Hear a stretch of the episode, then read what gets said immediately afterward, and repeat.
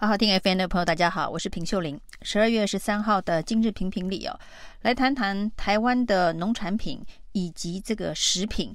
在输入中国大陆呢，遇到了这一个注册补件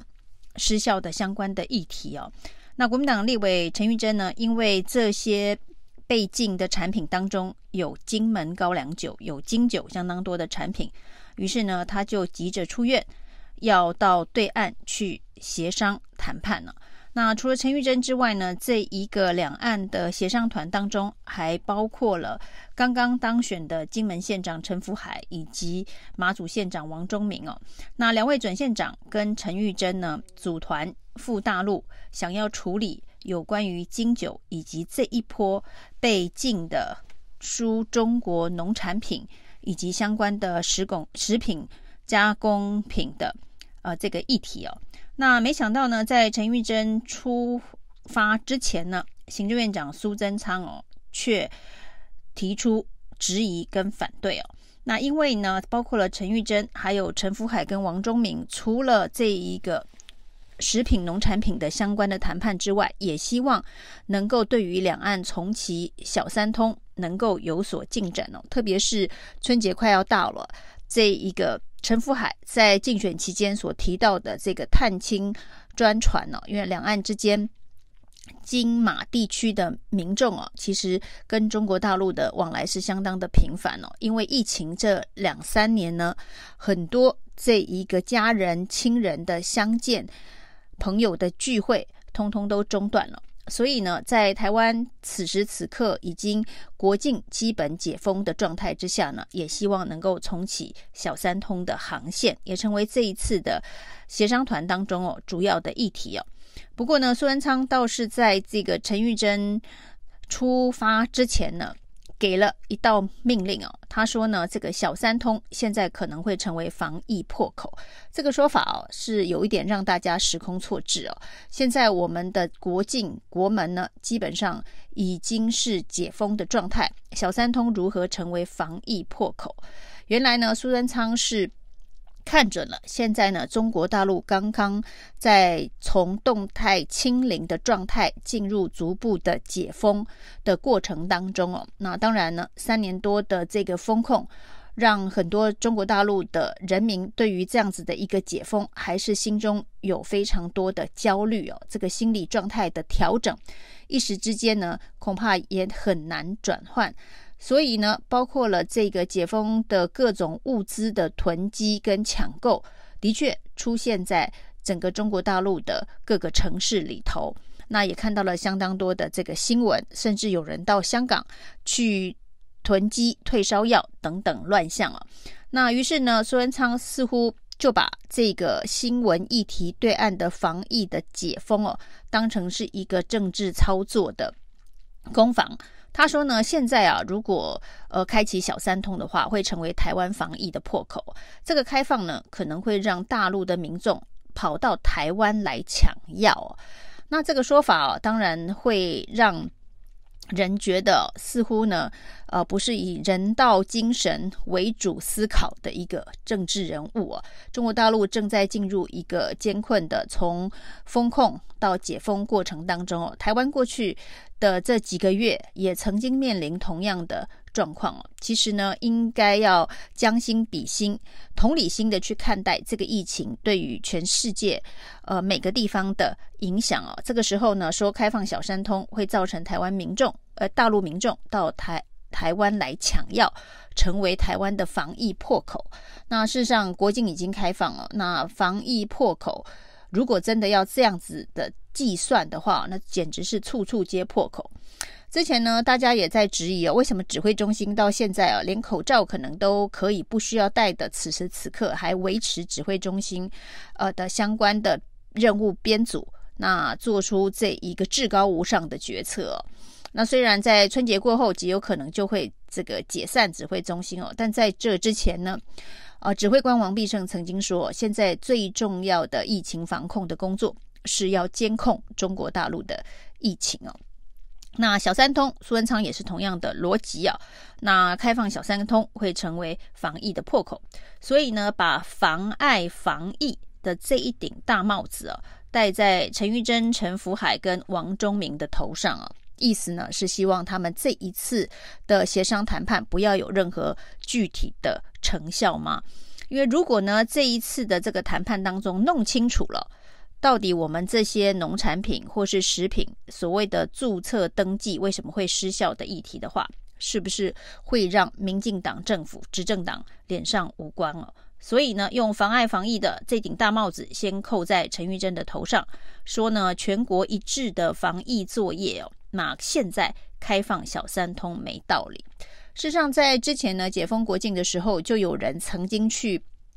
问过陆委会啊。那国境既然都已经解封，那小三通会不会是针对中国大陆第一个所解封的通道？当时陆委会的回答其实算是蛮正面的，说我们都准备好了，那只是等大陆中国大陆来谈判。来谈如何解封以及相关的这一个大家的这个防疫政策的接轨哦。那当时的时空背景呢，是中国大陆完全没有解封，还在动态清零的状态之下呢。对于所谓的边境的解封，更是还不知道呃是在呃第几步骤之后啊。所以呢。当时陆委会的态度是我方已经准备好，就等中国大陆来谈。那现在为什么突然又变成小三通一旦开放会成为防疫破口？现在呢，只要去谈小三通开放的，都叫做妨碍防疫哦。防疫这一个大帽子跟之前呢，民进党惯用的抹红中共同路人的大帽子一样的好用，但是时空环境。真的已经不一样了。那所谓的防疫破口，用防疫来检视所有的这个政策作为、政治行动的阶段已经过去了。现在呢，基本上是全国解封、国境解封的状态哦。任何指控某某事件可能会造成防疫破口，会成为一个有一点点荒谬的笑话。那就跟过去的抗中保台哦，随意指控别人是中共同路人，抹红别人是这一个同路人，甚至本人的相关的做法哦，这一张抗中保台的呃万灵丹，现在民进党在这一场选举当中也已经验证哦，它已经不像之前那么管用了，不管是防疫的这个标签。妨碍防疫的标签，或者是中共同路人这个标签呢，在民进党执政党滥用滥权之后，现在已经很难唬人了。回头来看这一次的这个事件呢，就关于这一个食品进口中国大陆以及农产品进口中国大陆的相关的登记注册的这个新的贸易游戏规则，事实上呢，中国大陆在两年前就已经跟 WTO 呃。报备过这件事情哦。那在去年四月，中国大陆打算这么做的时候呢，呃，包括了美国、欧盟、日本、韩国也都同步接收到了相关的讯息哦。所以全世界的其他的国家都接收了相关的讯息，所以大家都知道了。那于是呢，积极应应的，譬如像日本、韩国就开始辅导自己的业者厂商如何去注册申请哦，那维持原本的呃经贸往来的。游戏规则，那在欧美的部分呢，则是不断的向 WTO 申诉说，这一个规范呢是属于贸易障碍的一环。那显然 WTO 并没有做出正式的判决或者裁决，所以呢，这件事情呢，大家在 WTO 没有正式的这个决定之前呢，都先以呃最坏的情况，就是必须遵照中国大陆的这个经贸游戏规则的。方向去处理哦，包括日本、韩国的积极度就是这样，所以到目前为止呢，基本上日本、韩国的厂商并没有受到实质的影响啊，只是在十二月八号呢，突然这个大批的台湾厂商哦，突然暂时停止进口中国大陆的时候，民党政府一开始定调的是被突袭了，但是这件从去年四月份。大家就知道，在因应的事情，只有民进党政府感觉被突袭，呃，似乎也说不过去。于是现在说呢，是有差别待遇，就是中国大陆对于日韩的要求跟标准跟对台湾不不太一样啊。那不过呢，我们先来，所以这个是对台湾的一种经济霸凌，又是一个政治上面的打压。但是这到底是不是政府在推卸责任呢？仔细来看，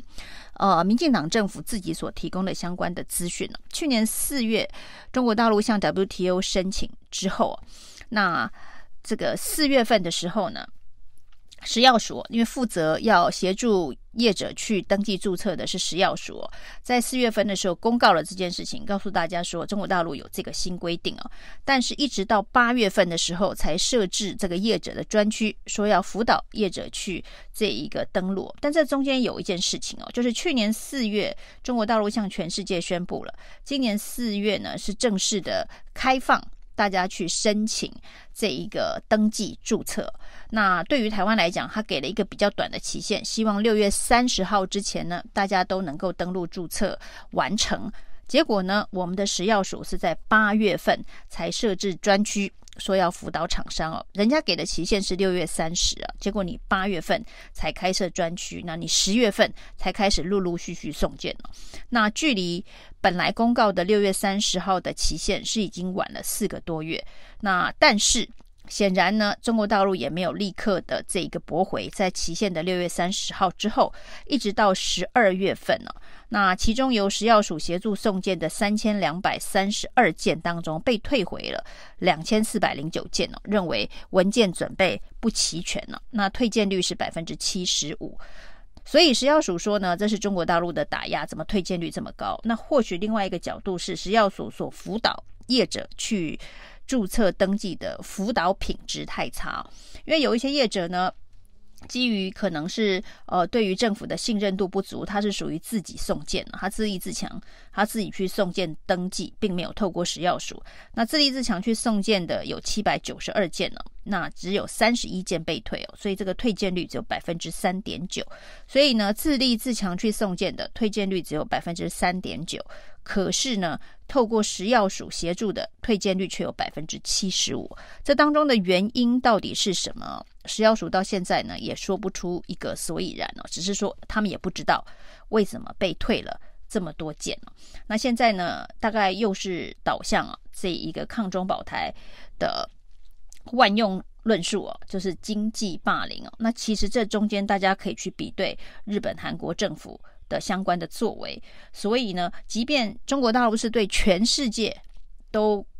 公布了一个新的规范哦，那也许是对全世界，比如说欧美国家不断的去 WTO 申诉来讲，叫做对全世界都做了经济霸凌。好了，就算如此啊，那基于对于自己国家厂商的经济利益的保护，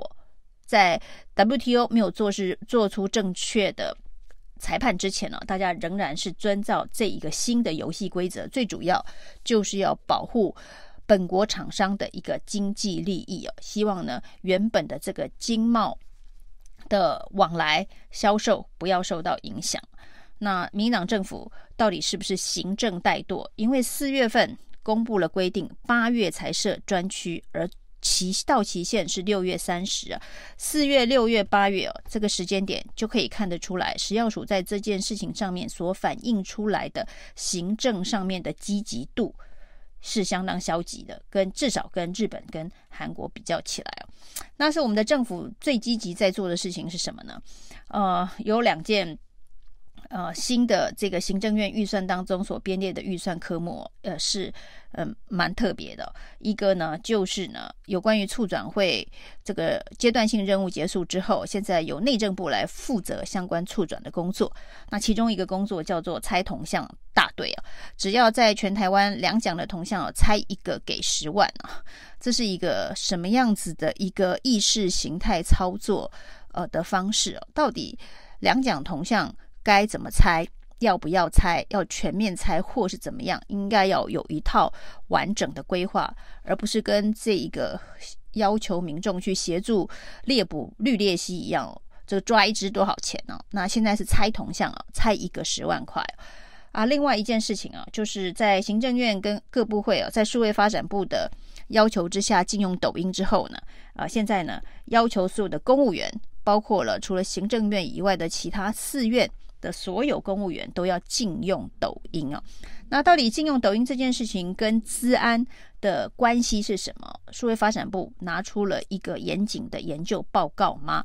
那还是说感觉抖音里头有很多攻击政府的资讯呢？这就变成认知作战的一部分了。那猜铜像一个十万呢？那禁用抖音，所有的公务员不准用，这个对于民进党的执政成绩会有正面的帮助吗？以上是今天的评评理，谢谢收听。